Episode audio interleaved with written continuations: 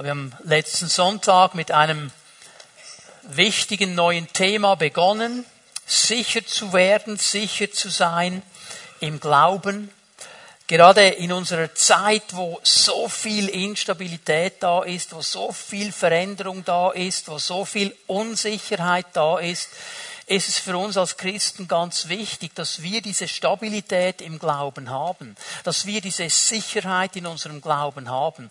Dieses Bild hinter mir, wenn es dann kommt, wird euch ähm, eine Leuchtboje, einen Leuchtturm zeigen in einem Sturm. Wir haben das am letzten Sonntag schon gesehen. Und die Aufgabe dieser Leuchtboje ist ja keine andere, als in diesem Sturm Orientierung zu geben als in diesem Sturm Richtung zu weisen, Sicherheit zu kommunizieren. Und wir sind genau solche Leuchtbojen, solche Lichter für den Herrn. In dieser Zeit der Stürme, in dieser Zeit der Instabilität sind wir es, die Licht und Vision und Hoffnung geben können, weil wir den Herrn kennen, weil wir eine Stabilität in unserem Leben haben, weil wir wissen, der Herr ist in der Kontrolle, egal was um uns herum alles geschieht. Wir stehen auf einem festen Fundament. Und darum ist es wichtig, immer wieder darüber nachzudenken, wie werde ich zu so einer Leuchtturm? Wie werde ich zu so jemandem, der eben sicher steht in seinem Glauben? Was kann ich tun? Und darüber werden wir heute Morgen nachdenken. Du kannst mal Daniel 11 aufschlagen. Darf ich übrigens wieder mal eure Bibeln sehen, digital und wie immer sie, in welcher Form ihr sie habt. Wunderbar, macht sie bereit. Wir brauchen sie heute. Wir werden eine Bibelstunde machen, werde euch sehr viele Bibelstellen geben, damit ihr seht, dass diese ganze Sache auch im Wort Gottes wirklich verankert ist. Daniel 11, Vers 32. Auch diesen Vers haben wir am letzten Sonntag schon gelesen. Daniel sieht hier eine Vision. Er schaut in die Zukunft, ein prophetisches Wort. Und in dieser ganzen prophetischen Schau hier in Daniel 11 sieht er, was geschieht mit dem Volk Gottes unter den Nationen, was da alles kommen wird. Und er sieht, dass eine Kraft aufstehen wird, dass ein Mensch aufstehen wird mit einem großen Ziel. Das Ziel nämlich, die Leute, die zu diesem Bund mit Gott gehören, die zum Volk Gottes gehören, von diesem Bund wegzunehmen, von dieser Beziehung wegzunehmen. Er hat ein Ziel, er will den Glauben dieser Menschen torpedieren, dass sie von diesem Bund abfallen. Das ist das Wort, das hier steht. Er wird sie mit, mit glatten Worten, mit verführerischen Worten dazu bringen, dass sie von diesem Bund abfallen. Und dann kommt der zweite Teil und der ist mir jetzt viel wichtiger. Dass Daniel dann nämlich sagt, das Volk derer aber, die ihren Gott kennen, wird stark bleiben und entsprechend handeln. Die, die ihren Gott kennen, die werden stark bleiben und entsprechend handeln. Nicht die, die viel wissen über Gott. Nicht die, die die richtigen Seminare besucht haben. Nicht die, die zur richtigen Gemeinde gehören. Die, die ihren Gott kennen.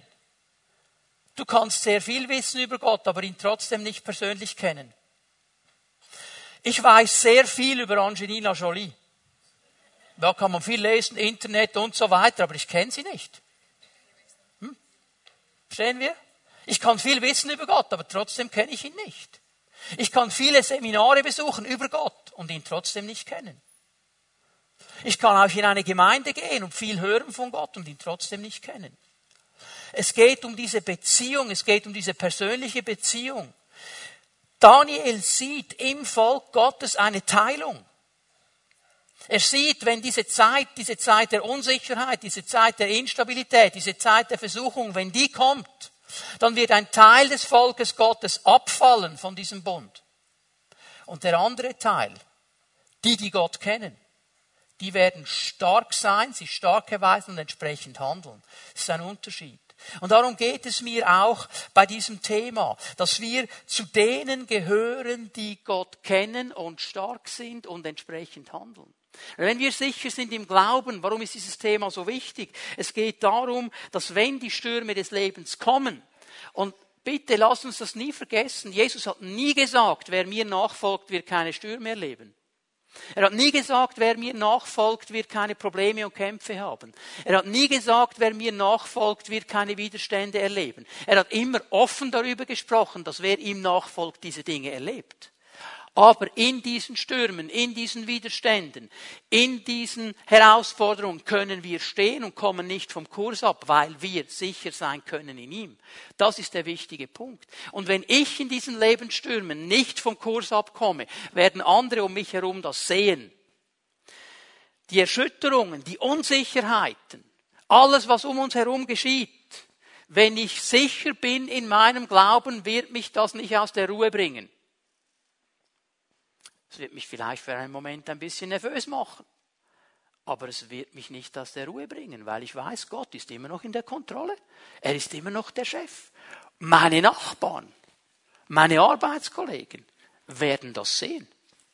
Und dann komme ich zu einem dritten Punkt, warum das so sicher ist. Oder so wichtig ist, dass wir sicher sind im Glauben. Weil je fester und sicherer wir in unserem Glauben stehen, desto größer wird das Zeugnis sein für unseren Gott. Weil Menschen werden auf uns schauen. Hör mal, wenn wir ihnen die Antworten nicht geben, wer gibt sie dann? Wenn wir nicht aufstehen und sagen, hey, das ist noch nicht fertig, da kommt noch etwas auf uns zu, wer dann? Das ist unsere Aufgabe. Und darum, Paulus hat das erkannt und darum in jedem seiner Briefe ermutigt er die Christen, ermutigt er die Gemeinden, stark zu werden im Glauben. Und eine dieser Ermutigungen, die wollen wir uns heute auch noch einmal genauer anschauen, Kolosser 2, Vers 6 und 7. Am letzten Sonntag schon damit begonnen. Ich lese noch einmal Kolosser 2, 6 und 7. Ihr habt der Botschaft, die euch verkündet wurde, Glauben geschenkt, habt auch Jesus, euch Jesus Christus als dem Herrn unterstellt. Darum richtet nun euer ganzes Verhalten an ihm aus. Seid in ihm verwurzelt, baut eure Leben auf ihm auf. Soweit haben wir am letzten Sonntag gelesen, soweit haben wir am letzten Sonntag hineingeschaut und wir haben zwei Punkte gesehen, die mir nochmal wichtig sind zu wiederholen. Die Voraussetzung überhaupt, in Vers 6 finden wir sie, die Voraussetzung, um überhaupt verwurzelt zu sein, um überhaupt aufgebaut zu werden, um überhaupt sicher zu werden im Glauben, besteht ganz einfach darin, dass wir Jesus Christus annehmen. Dass wir der Botschaft, die wir über ihn hören, glauben und ihm unsere Leben unterstellen, dass wir ihn annehmen als unseren persönlichen Herr, Erlöser und König. Dass wir ihm diesen Platz geben. Da beginnt dieses Ganze. Und dann verweist Paulus auf unsere Stellung in Christus. Und er braucht ein ganz wichtiges Wort. In ihm. Wenn er sagt, ihr seid verwurzelt, wenn er sagt, ihr werdet auferbaut, dann geschieht das in ihm. Es geschieht in Christus. In ihm sind wir verwurzelt. In ihm sind wir aufgebaut. Nicht aus uns selber, nicht aus unserer Kraft. Es ist etwas, das Gott tut in Christus in unserem Leben. Und heute Morgen möchte ich euch zwei weitere Elemente zeigen in diesem Vers 7 drin, die uns helfen, stark zu werden und sicher zu werden in unserem Glauben. Wir lesen mal weiter, der zweite Teil von Vers 7. Bleibt im Glauben fest, lasst euch nicht von dem abbringen, was euch gelehrt worden ist. Das erste, was er uns zeigt, ist, wir können im Glauben gefestigt werden. Wir können im Glauben fest werden. Nun, Paulus macht hier eine ganz wichtige Veränderung. Ist eine kleine Veränderung, aber es ist wichtig, dass wir die verstehen.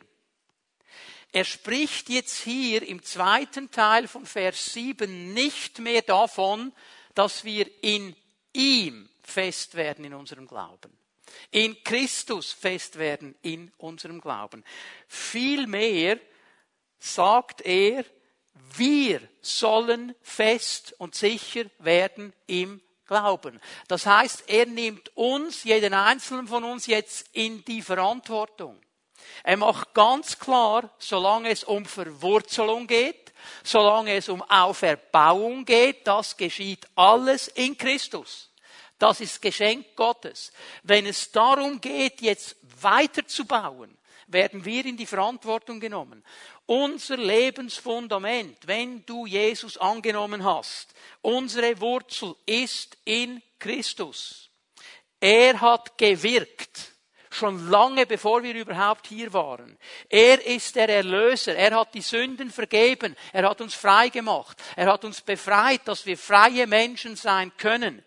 Er bewahrt uns, er hält uns fest, er verwurzelt uns, er baut uns auf. Das hat alles Christus getan. Da können wir nur dankbar Ja sagen und es glauben. Aber getan hat er es. Aber auf dieses Fundament, und das ist eine Wahrheit, die finden wir im ganzen Wort Gottes, vor allem sehr stark im Neuen Testament an. Auf diesem Fundament sollen wir jetzt aufbauen. Die Aufgabe liegt dann bei uns. Ich verweise auf eine Stelle, ich werde sie nicht lesen, du kannst das aufschreiben, 1. Korinther 3, Vers 11 und die folgenden. Das ist die Hauptaussage zu diesem Thema. Paulus sagt den Korinthern, einen anderen Grund, ein anderes Fundament kann niemand legen, außer dem, das gelegt ist, welches ist Christus Jesus. Er ist das Fundament. In ihm sind wir verwurzelt. In ihm sind wir aufgebaut. Nun aber soll jeder schauen, wie er darauf baut. Jetzt sagt der Herr, hast du die Aufgabe, weil du verwurzelt bist, weil du auferbaut bist, aufzubauen auf dieses Fundament. Und Paulus macht dann klar, es gibt verschiedene Möglichkeiten zu bauen. Du kannst gut bauen, du kannst schlecht bauen. Die Aufgabe ist aber zu bauen. Es ist also nicht so, dass wir sagen können, easy Herr, bin verwurzelt in dir, bin auferbaut in dir, ich setze mich jetzt hin, baue mir mal noch ein schönes Haus.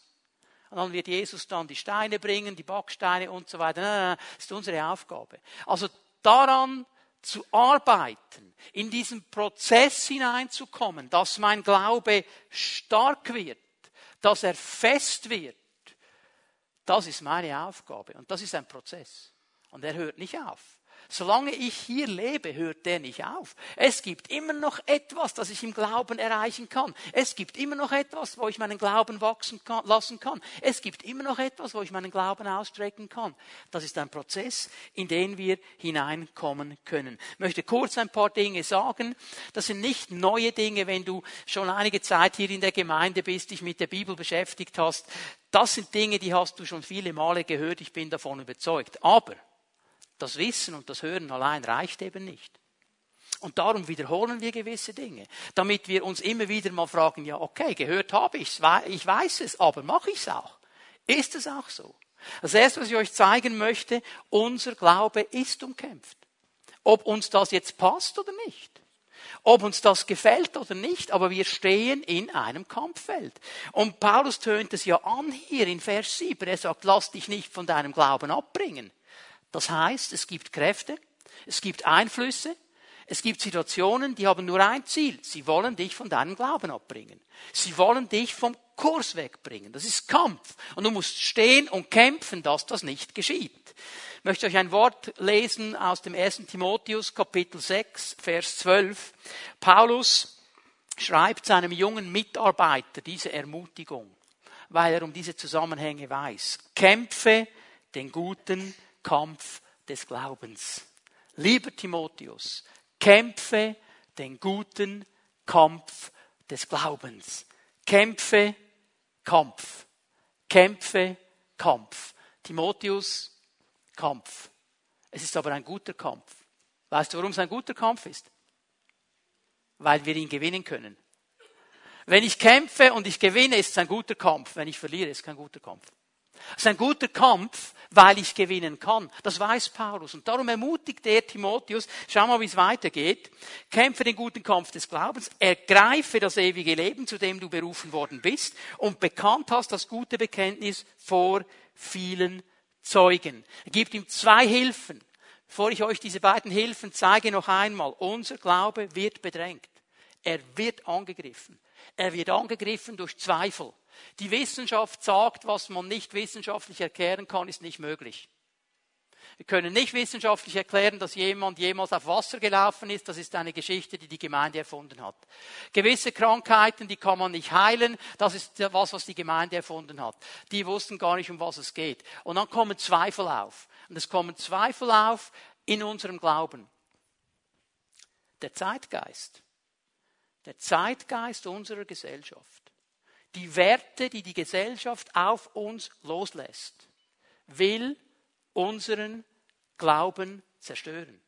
Weil die Werte unserer Gesellschaft nichts mehr zu tun haben mit dem, was die Bibel sagt. Wir leben in einer absolut toleranten Gesellschaft. Okay? Jeder ist tolerant, jeder kann machen, was er will, jeder kann glauben, was er will. Und es ist genau so lange tolerant, bis du sagst, du glaubst an Jesus Christus. Und wenn du sagst, ich glaube an Jesus Christus, ist es nicht mehr tolerant. Dann bist du abgeschrieben. Dann bist du daneben, dann bist du ein Fundamentalist und dann kommen all diese wunderbaren Schimpfwörter, die man herausgefunden hat, um uns zu ehren damit. Okay? Wisst ihr, was mir aufgefallen ist? Mir ist aufgefallen, ich habe noch nie einen Menschen gesehen, der mir gesagt hat, ich liebe es, abgelehnt zu werden.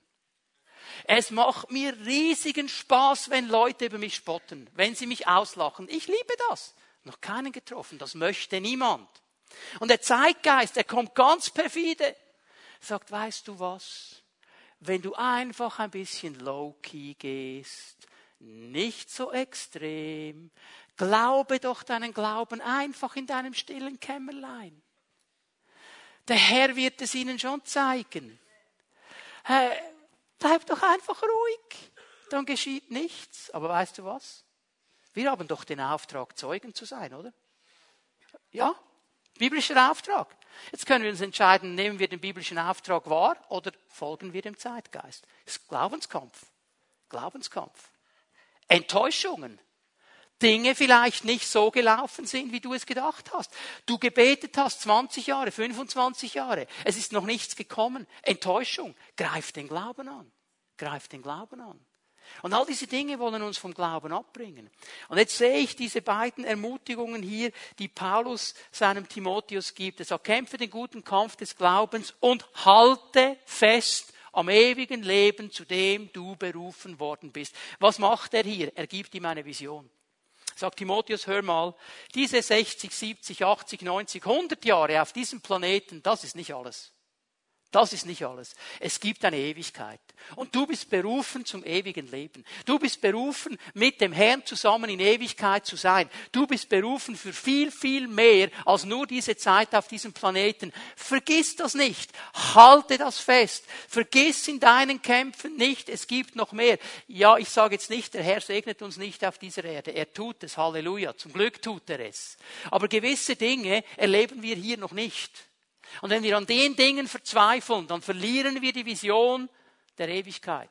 Und wir verlieren die Vision des ewigen Lebens. Und es ist genau diese Vision, die mich immer wieder ermutigt, dran zu bleiben. Die mir immer wieder sagt, ich höre nicht auf zu glauben. Ich weiß, der Herr kann es. Und wenn ich es hier auf dieser Erde nicht erlebe, dann spätestens, wenn ich bei ihm bin. Abraham, von ihm heißt es in Hebräer 11, er ist im Glauben gestorben. Der hat Dinge geglaubt, die hat er nicht gesehen. Weißt du, wie ich mir das vorstelle? Stell mir so vor, wie er da auf seinem Totenbett liegt, schon halb gestorben, und mit seinem letzten Atem noch sagt, und ich werde es erreichen. Dann ist er auf der anderen Seite.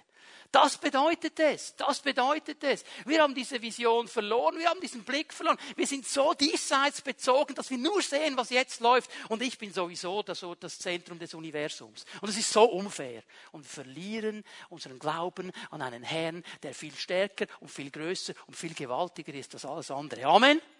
Vision. Ergreife das. Dann sagt ihm noch etwas. Und du, Timotheus, hast das gute Bekenntnis abgelegt.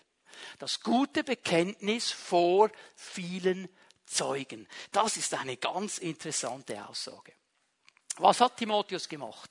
Er hat ein Bekenntnis abgelegt, dass er dem Herrn gehört, dass er dem Herrn glaubt, dass der Herr der Herr seines Lebens ist, dass der Herr der Erlöser ist. Das hat er bekannt vor vielen Zeugen. Hast du das gesehen? Vor vielen Zeugen. Das heißt, in eine Situation hinein, in einer Hauszelle, in einem Gottesdienst, in einem Treffen mit Christen, wo andere Leute sind, in einem Treffen mit Menschen, ist er aufgestanden und hat es bekannt, was er glaubt. Er hat nicht gesagt, ja, easy jetzt, nicht zu sehr, nicht zu extrem. Er hat bekannt, was er glaubt. Er sagt, Timotheus, du bist dafür gestanden, du hast es ausgesprochen. Und es ist ein gutes Bekenntnis, weil der Herr dahinter steht. Bekenntnis bedeutet aber auch, wenn man es wörtlich übersetzt, dasselbe zu sagen wie jemand anders. Und wenn ich das Wort Gottes bekenne, wenn ich bekenne, was der Herr gesagt hat, mache ich mich eins mit ihm. Und ich bekenne ein gutes Bekenntnis, ich bekenne sein Wort. Und auch das tue ich vor vielen Zeugen. Das ist nicht eine private Sache. Wisst ihr, was mich manchmal beschäftigt? Dass wir Christen, die die hoffnungsvollsten, positivsten Menschen der Welt sein sollten, so negativ sind. Da kommt jemand, sagt, oh, ich war beim Arzt, Hauszellensetting, ich war beim Arzt, das und das ist die, äh, äh, Diagnose, die der Arzt mir gegeben hat. Und der eine sagt, ja, oh, meine Tante hatte das auch. Die ist zwei Monate später gestorben. Ja, ja, ich kenne auch jemanden, der an dem gestorben ist. Oh, das ist aber schwierig, du, das ist aber schwierig. Ist das ein gutes Bekenntnis? Hör mal, ich kenne Leute, die sind an Krebs gestorben, ja. Ich kenne aber auch Leute, die geheilt wurden. Und solange ich einen kenne, der geheilt worden ist, will ich nicht aufhören zu beten. Die Heilung liegt nicht in meiner Hand. Aber ich kann beten dafür und ich kann den Herrn vertrauen. Das gute Bekenntnis vor vielen Zeugen. Warum in so einer Situation nicht sagen, jawohl, schwierige Sache, aber der Herr ist größer. Lass uns beten, lass uns glauben, lass uns vorwärts gehen im Glauben. Das ist das gute Bekenntnis des Glaubens. Wird angegriffen. Wird angegriffen. Und wir dürfen es neu lernen. Unser Glaube ist umkämpft. Ich werde am nächsten Sonntag noch ein bisschen mehr zu diesem Thema sagen und ein paar Kampffelder noch auftun, möchte den zweiten Teil mir noch anschauen. Diese Botschaft des Glaubens, von der Paulus spricht, ist nichts Neues.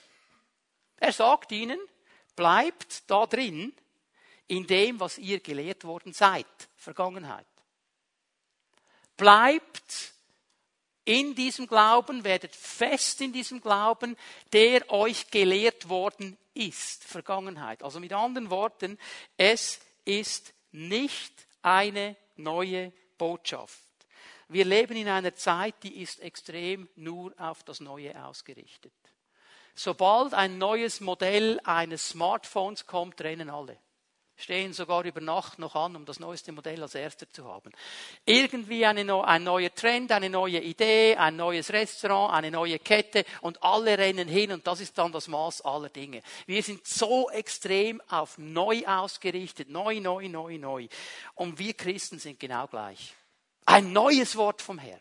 Ein frisches Wort vom Herrn, eine neue Offenbarung, eine neue Vision. Und dann rennen wir hin und wir ziehen alles rein, ohne zu überlegen, was da genau kommt. Darf ich dir etwas sagen? Hör mir bitte gut zu. Was neu ist, ist nicht automatisch wahr. Ich sage es noch einmal. Was neu ist, ist nicht automatisch wahr. Und wenn es wahr ist, ist es nicht neu. Wenn es wahr ist, ist es nicht neu dann ist es nämlich hier drin. Wir haben es vielleicht nicht gesehen. Und es braucht ein Wirken des Heiligen Geistes, eine Erleuchtung des Heiligen Geistes, dass wir es sehen. Aber es steht schon lange da. Es steht schon lange da. Was neu ist, ist nicht automatisch wahr. Und was wahr ist, ist nicht neu. Und wisst ihr, das war schon im Alten Testament das große Thema des Volkes Gottes, dass sie das Neue gesucht haben. Und hier in Jeremia 6, Vers 16, lese es aus der Menge-Übersetzung, muss der Herr ganz klar mit seinem Volk reden. Tretet hin an die Wege, haltet Umschau und forscht nach den Pfaden der Vorzeit, nach den alten Wegen. Forscht danach welches der Weg des Heils sei. Also auf diesen alten Pfaden findet ihr den Weg des Heils. Den Weg zur Freisetzung, den Weg zur Erlösung, der Weg zur Heilung, den Weg zum Glück, sagt Menge dann noch. Ihr werdet ihn finden. Wandelt auf ihm, so werdet ihr Ruhe finden für eure Seelen. Wandelt auf diesem alten Weg. Nehmt diese alten Prinzipien. Ihr werdet Ruhe finden. Aber sie haben geantwortet, nein, wir wollen nicht auf ihnen wandeln. Sicher nicht auf so einem alten Trampelpfad. Ich brauche was Frisches, ich brauche was Neues, ich brauche. Sie gehen vorbei an dem, was schon lange da wäre. Schon lange da wäre. Wir können im Glauben wachsen. Wir können im Glauben sicher werden. Wir können im Glauben Festigkeit erlangen, wenn wir auf das bauen, was uns gelehrt worden ist. Und das ist das Wort Gottes. Und das ist ein altes Wort. Das ist schon seit über 2000 Jahren das Neue Testament im Umlauf. Und so wird unser Glaube sicher werden. Ich gebe euch eine weitere bekannte Bibelstelle, Römer 10, Vers 17. Also ist der Glaube aus der Verkündigung, die Verkündigung aber durch das Wort Christi. Im Griechischen steht hier eigentlich äh, viel einfacher, der Glaube kommt aus dem Hören, das Hören aus dem Wort Gottes. Also mit anderen Worten, mein Glaube wird aufgebaut, mein Glaube wird gefestigt, mein Glaube wird gesichert, wenn ich Gottes Wort höre wenn ich das Wort höre. Weil wenn ich das Wort höre, dann höre ich über den Charakter meines Herrn, ich höre über seine Möglichkeiten, ich höre über seine Kraft, über seine Autorität, ich höre seine Hoffnung, ich höre seine Ausrichtung, ich höre das, was ihn beschäftigt. Und das wird meinen Glauben aufbauen. Das wird meinen Glauben stärken. Jesus blieb fest in seinem Glauben, als er vom Teufel versucht worden ist, indem er das alte Wort zitiert hat. Er hat nur gesagt, es steht geschrieben. Und er zitiert aus einem alttestamentlichen Buch, dem fünften Buch Mose, das wir oft gar nicht mehr lesen. Wisst ihr, Deuteronium heißt das ja in der Fachsprache, das fünfte Buch Mose das doppelte Gesetz. Also im fünften Buch Mose hat Mose eigentlich nichts anderes gemacht, als nochmal wiederholt, was im zweiten, dritten und vierten auch gestanden ist. Also er hat das alte Wort genommen und noch einmal wiederholt, okay? Und es ist genau dieses alte Wort, das der Herr bringt. Er sagt nicht, oh Moment mal, Teufel, stopp, time out, time out, time out. Gib mir einen Moment Zeit, jetzt hast du mich auf dem linken Fuß erwischt. Jetzt muss ich mal den Herrn fragen nach einer frischen Offenbarung, was ich jetzt dir entgegnen soll der hat keine Sekunde gezögert. Es steht geschrieben. Drei Schüsse und der Teufel ist abgehauen. Der kann nicht gegen das Wort. Kann er nicht. Und darum brauchen wir dieses Wort. Jesus hat sich auf dieses Wort gestellt. Ich möchte mit euch zusammen ganz kurz in das Leben des Petrus hineinschauen. Ein Jünger, der verstanden hat, was die Kraft des Wortes ist. Ich gebe euch nur ein paar Begebenheiten. Lukas 5 kannst du aufschlagen, Vers 5. Jesus ist am See Genezareth. Er predigt, es sind extrem viele Leute da und Jesus realisiert, wenn ich jetzt mit einem Schiff ein bisschen wegfahren könnte, dann würden mich die Leute besser hören, ich könnte sie besser erreichen. Und er geht zu einem dieser Fischer und sagt, hey, äh, wie sieht's aus? Könntest du mich mit deinem Boot ein bisschen rausfahren? Und Petrus macht das gerne, fährt Jesus also raus. Wisst ihr, was mir so aufgegangen ist? Petrus war in der absoluten Pole Position. Der ist hinter Jesus gesessen oder neben Jesus. Der hat alles glasklar gehört. Direkt neben Jesus. Und Jesus predigt. Und er lehrt. Und dann dreht er sich um, als er fertig ist. Und sagt zu Petrus, okay, und jetzt auf die Mitte des Sees fahren, Netz auswerfen, fischen. Petrus sagt, Moment, Moment, Moment.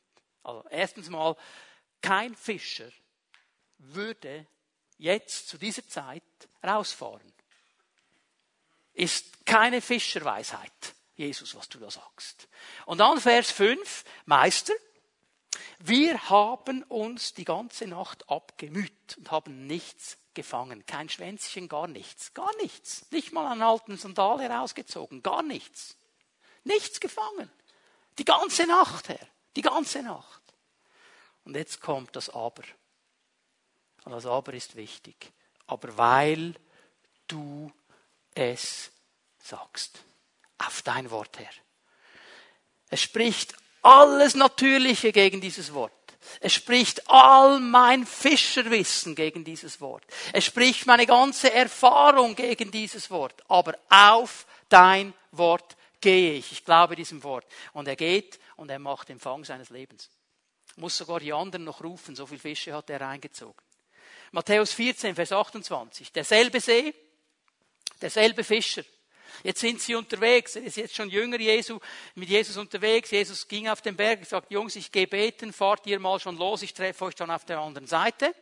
Aber immer überlegt haben, die, wie, was haben die gedacht? Rennt der jetzt um den See rum oder wie macht er das? Wie, wie, wenn wir mit dem Schiff. Okay. Auf jeden Fall sind sie dann losgedonnert und dann kommt der Sturm.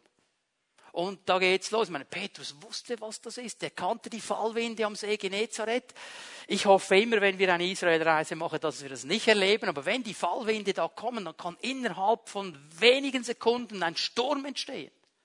Ich habe den See lieber, wenn es schön ist, da am Genezareth, See Genezareth und so weiter. Jetzt sind die, und, und er wusste, wie es geht. Und dann haben sie losgemacht und versucht, irgendwie auf Kurs zu bleiben. Und plötzlich, hä, was ist das? Da kommt was auf dem Wasser. Ein Geist, ein Gespenst, was ist es? Und jetzt sagt der Petrus, Matthäus 14, Vers 28, Herr, wenn du es bist. Wahrscheinlich hat er ein bisschen Probleme gehabt mit seiner Optik, also gab ja noch keine Brillen und keine Kontaktlinsen zur damaligen Zeit.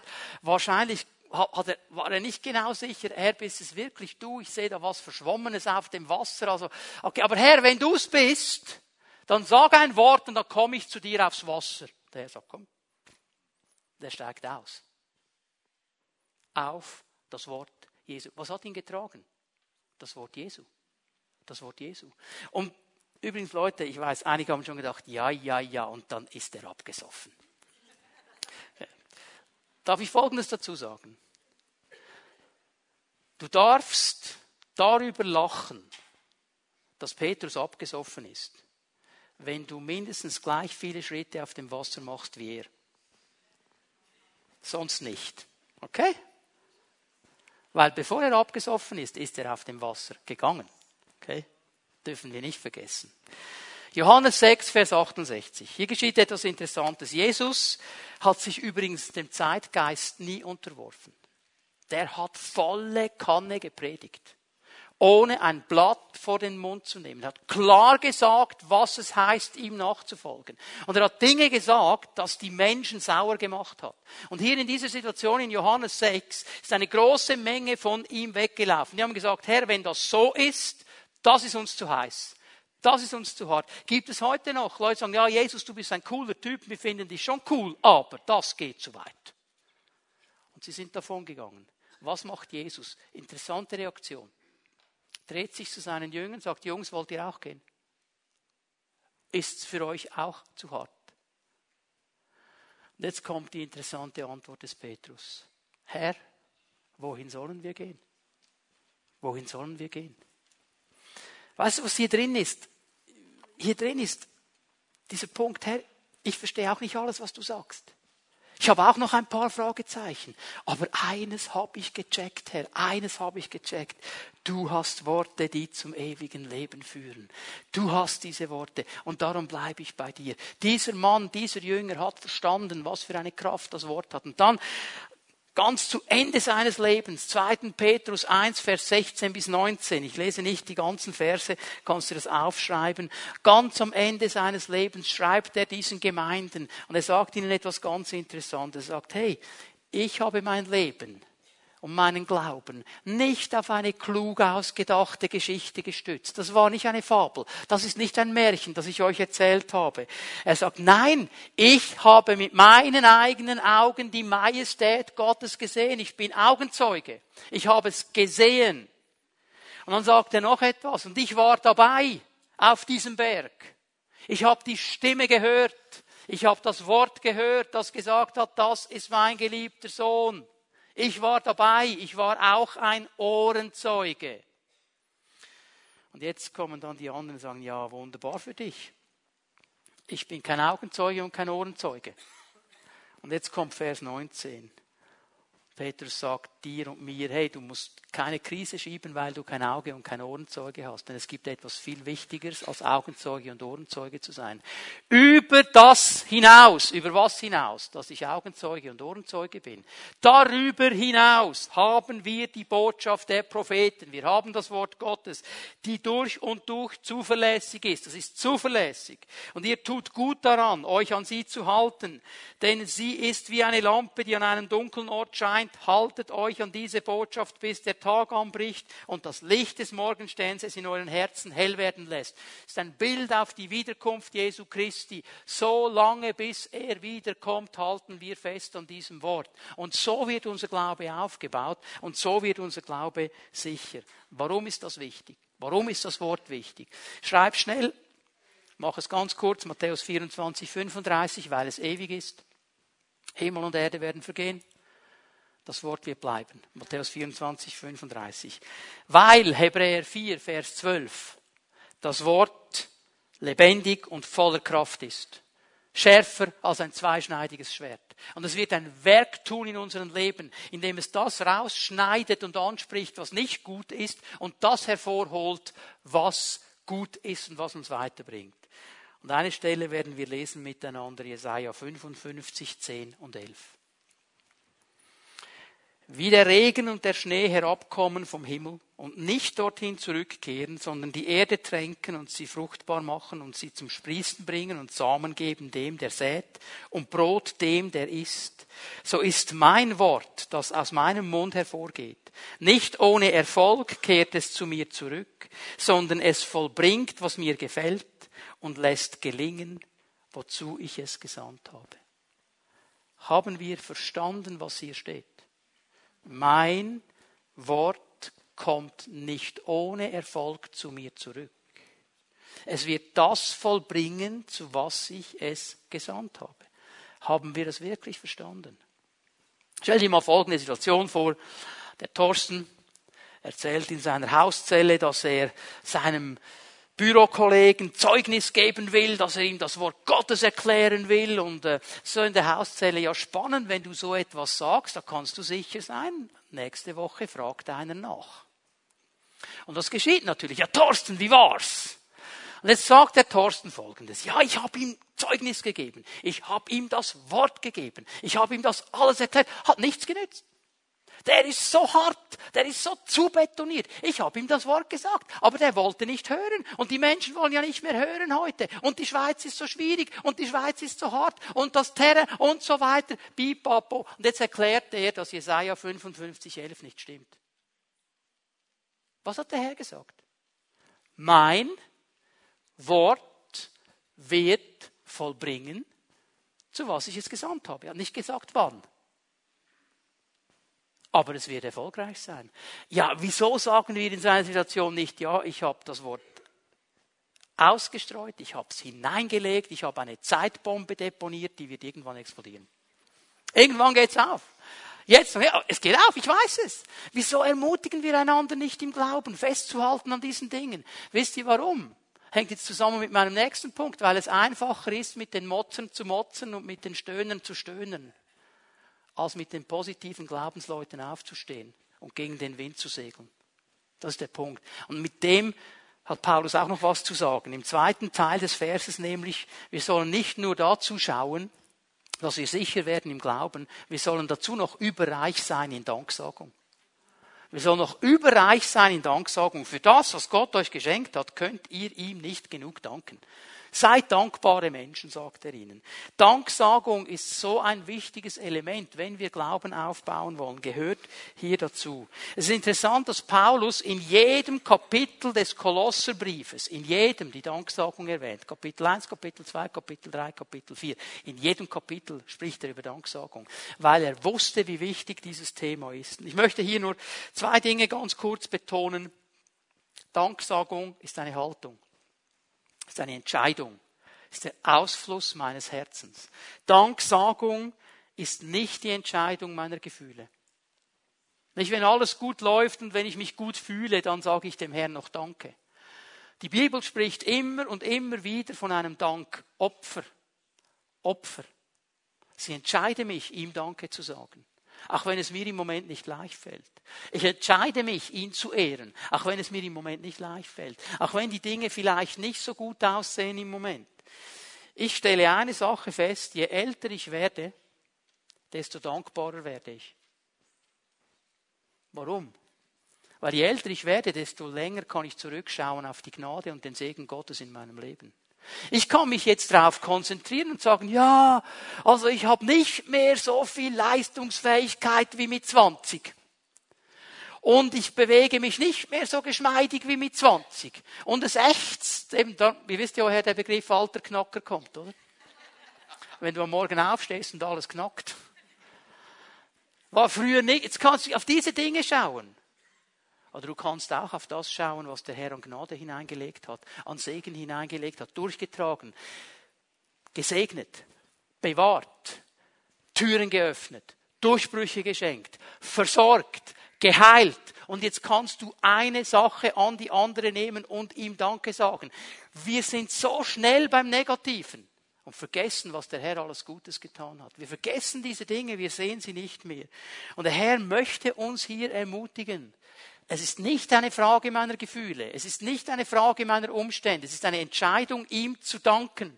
Und hör mal, auch wenn es in meinem Leben im Moment vielleicht völlig mies aussieht, kann ich ihm Danke sagen, dass ich überhaupt lebe. Kann ich ihm Danke sagen, dass er mich erlöst hat? Kann ich ihm Danke sagen, dass er mir ein neues Leben geschenkt hat? Kann ich ihm Danke sagen, dass er treu ist, dass er da ist? Wir lieben ja Psalm 23, können viele auswendig hier. Und wir lieben diese frischen Wasser und die grünen Auen. Und wir lieben, dass unsere Seele zur Ruhe kommen kann. Ah, wunderbar, der gute Hirte. Aber weißt du, was da auch noch drin steht?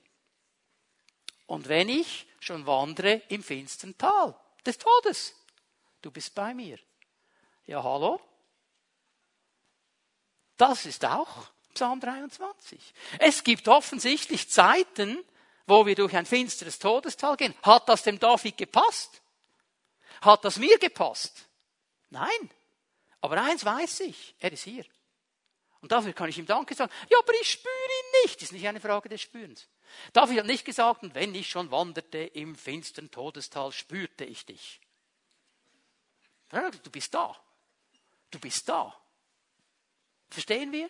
Und jetzt kommt diese Entscheidung zu sagen, Herr, du bist da und du bist nicht nur da. Wenn du nämlich da bist, dann trägst du mich auch durch. Und dann komme ich auf der anderen Seite an.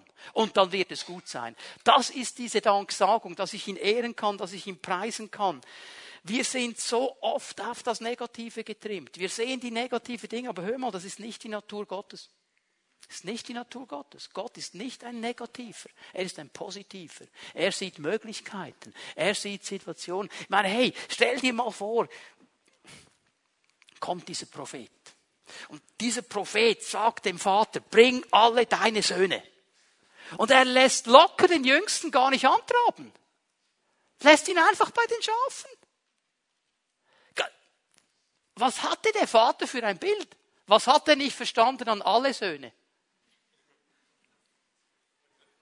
Der offensichtlich hat er gesagt, ja, alle werden König, aber sicher nicht der Jüngste. Du, der, ich weiß nicht, ob David so ein einfaches Kind war, aber okay, lassen wir das alles mal dahingestellt. Gott geht durch. Keiner. Keiner. Samuel hat gedacht, boah, der ist stark, der ist gut, so ein Arnold Schwarzenegger-Typ, der Älteste, der muss es sein, der kann das reißen. Nein. Der andere hat intelligent ausgesehen, so wie Albert Einstein, der kann es reißen, der ist intelligent genug. Nein. Ich liebe, da liebe ich die alte Luther-Übersetzung. Ich sehe das so vor mir, der Samuel, oder? Ist er mit allen durch? Dann dreht er sich um, sagt, sind das der Knaben alle? Hast du noch irgendwo einen versteckt? Oh, jetzt, wo du sagst. ja, ja, alles noch bei den Schafen. Ja, hol den mal. Der Vater hat einen jungen Hirten gesehen der nicht fähig ist, etwas zu reißen. Gott hat den größten Lobpreiser und König gesehen im Alten Bund. Gott ist positiv. Und weißt du, was mir diese Geschichte auch zeigt? Er weiß, wo du wohnst. Und du musst keine Angst haben. Wenn er etwas hat für dich, er weiß, wo du bist. Und dann kommt's. Da dürfen wir glauben. Und wir dürfen lernen, überfließend zu sein in dieser Danksagung. Noch einmal, es fällt mir auf. Paulus, eigentlich in jedem seiner Briefe, sagt er, ich habe in Danksagung für euch gebetet. In jedem, auch für die Korinther, die ihm so viel Mühe gemacht haben, so viel Stress angerichtet haben, so viel Durcheinander und weiß ich was alles geboten haben. Er sagt, ich habe für euch gedankt vor dem Herrn. Auch für Alexander, den Kupferschmied, in diesem Brief. Ich habe gedankt für euch. Der hat mir viel Böses getan. Ich habe gedankt für euch. Das ist nicht abhängig von Gefühl. Es ist nicht abhängig von Umständen. Es ist eine Entscheidung. Ich kann trotzdem danken. Ich kann trotzdem danken, weil der Herr ist noch nicht fertig mit uns. Und wir müssen das neu verstehen. Ich gebe euch noch zwei Bibelstellen. Psalm 50, Vers 23. Warum ist diese Danksagung wichtig? Wer mir seinen Dank zeigt, der bringt mir ein Opfer dar, das mich ehrt. Okay? Also Gott sagt, wer mir Dank bringt, wer mir Dank zeigt, der bringt ein Opfer, das mich ehrt. Also meine Danksagung ehrt Gott. Da fühlt er sich geehrt. Wenn ich komme und Danke sage, überfließend bin in Danksagung, das ehrt Gott. Und dann sagt er noch etwas. So, so, indem er Danksagung gibt, indem er mich ehrt, so ebnet er den Weg, auf dem ich ihm Gottes Rettung zeige. Wenn er Danksagung darbringt, werde ich ihm eine Vision geben. Ich werde ihm zeigen, auf welchem Weg die Rettung, das Heil Gottes kommt, wie er aus dieser Situation befreit wird, wie er auf welchem Weg er gehen kann, um Rettung zu erlangen. Ich sage immer, Danksagung ist wie ein Schneepflug. Passt ja jetzt in die Winterzeit, wir haben zwar nicht so viel Schnee, aber wenn der Weg dann mal verschneit ist, dann muss der Schneepflug kommen bahnt sich einen Weg. Danksagung bahnt einen Weg. Es bahnt einen Weg und Gott kann dir Dinge zeigen. Warum?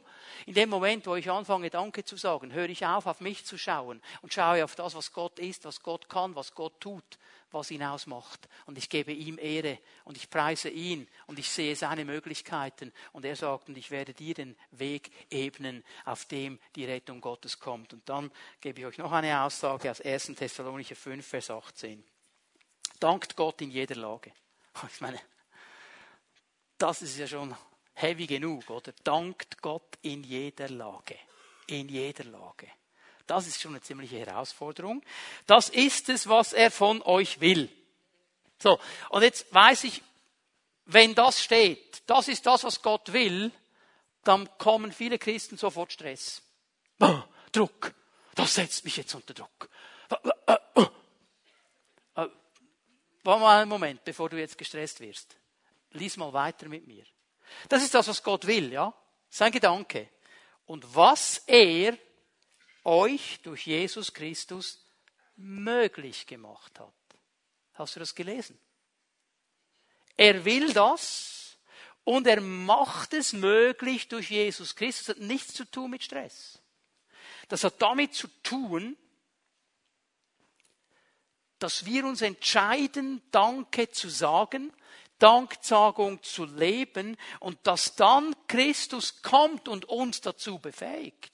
Dass er dann kommt und uns hilft. Schau mal, da sind sie im Garten Gethsemane. Und Jesus nimmt seine drei engsten Jünger. Und er sagt, Jungs, ich brauche euch. Könnt ihr beten mit mir? Ich habe einen Gebetskampf, könnt ihr beten mit mir? Und die pennen ein. Pennen ein. Und Jesus sagt zu ihnen, könnt ihr nicht mal eine Stunde mit mir wachen? Nicht mal eine Stunde bringt ihr fertig. Und dann sagt er aber etwas Interessantes und das dürfen wir nicht vergessen. Der Geist ist willig, das Fleisch ist schwach. Darum geht es hier. Weißt du, Jesus weiß doch, dass wir so oft schwach sind in unserem Fleisch. Er weiß doch, dass es einfacher ist, eine Motztüte zu sein, als ein Mann des Glaubens. Mir fällt es viel leichter zu motzen und negativ zu sein, als Glauben zu haben. Fällt mir leichter? Schaut mich nicht so fromm an. Weiß, dass es uns allen so geht. Es fällt mir leichter. Aber weil Jesus weiß, dass unser Fleisch schwach ist, wartet er auf die Willigkeit des Geistes Seid in jeder Lage dankbar. Das ist Gottes Wille. Und jetzt sage ich, okay Herr, ich will dankbar sein. Fällt mir schwer, Herr, aber ich will. Ich entscheide mich, dankbar zu sein. Und dann brösmle ich vielleicht mit aller Kraft, die ich noch habe, einen Danke hervor. Und weißt du, was dann geschieht? Dann steht Jesus da. Und dann kommt der Wind des Heiligen Geistes. Und dann hilft er mir, indem er mir anfängt aufzuzeigen, was alles an Gutem geschieht, was alles an Segen da ist, was alles an Freisetzungen seiner Kraft da ist. Und dann kommt dieser Wind und bläht mein Segel und ich fließe über in Danksagung. Aber es beginnt mit meiner Willensentscheidung. Du musst nachher nicht Zehn Jahre lang Willensentscheidung, zusammengebissene Zähne und zusammengeklappte Backen und was auch immer. Aber er wartet auf diesen Moment. Das hat nichts zu tun mit Stress. Es hat nichts zu tun. Hey, Petrus, Johannes, Jakobus, die wollten beten mit Jesus. Sie wollten. Aber ihr Fleisch war schwach. Das wollten sie.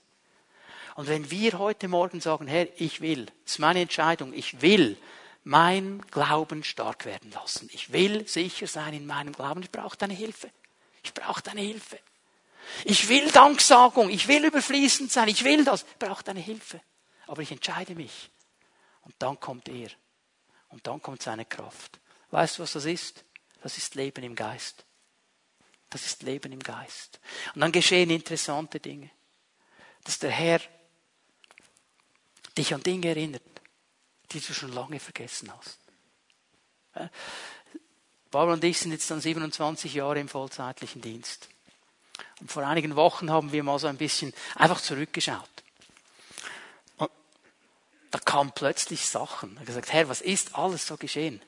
Da kam, da sagt Barbara etwas und ich habe gesagt, hey, das habe ich vollkommen vergessen.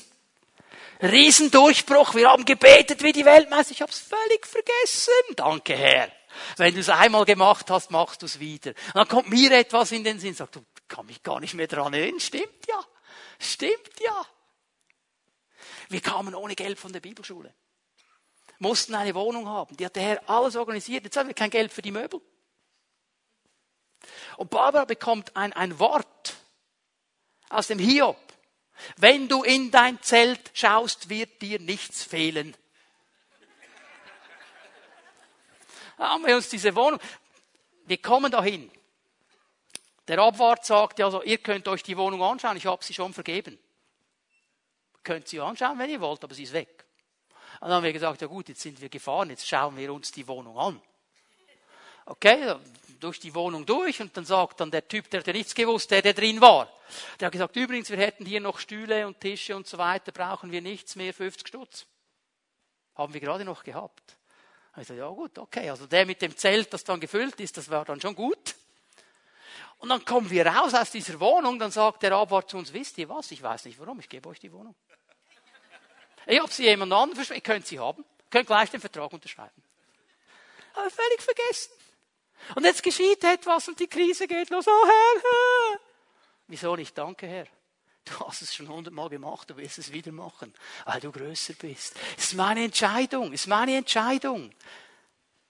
Und dann kommt der Geist Gottes und schenkt Offenbarung. Hey, können wir aufstehen miteinander? Möchte ich ermutigen heute Morgen. Du bist in Christus verwurzelt. Ihr Lobpreiser macht euch bitte bereit. Du bist in Christus verwurzelt. Du bist in ihm auferbaut. Er gibt dir diesen Halt. Er gibt dir dieses Fundament. Und jetzt darfst du dich entscheiden heute Morgen zu sagen, Herr, ich will meinen Glauben sicher werden lassen. Ich will lernen, überfließend zu sein in der Danksagung. Ich möchte bitten, dass Zellenleiter, die hier sind und bereit sind, mit Menschen zu beten, dass ihr gleich jetzt nach vorne kommt und euch hier aufstellt, euch bereit macht, Menschen zu segnen. Wir wollen das heute Morgen so machen habe euch gesagt, welchen Ratschlag Paulus seinem jungen Mitarbeiter Timotheus gegeben hat. Er hat gesagt, du hast das gute Bekenntnis abgelegt vor vielen Zeugen. Und jetzt bist du hier heute Morgen. Und du sagst, ich will meinen Glauben stark werden lassen. Ich sehe im Moment viele Hindernisse. Ich sehe viele Situationen, die wir sagen, das wird so nicht funktionieren. Ich sehe Kampf, aber so viel an mir liegt, Herr, ich will das. Hilf mir dabei. Dann lade ich dich ein, dass du hier nach vorne kommst, zu einem dieser Leiter gehst und dein gutes Bekenntnis vor einem Zeugen ablegst. Sagst, das ist mein Bekenntnis.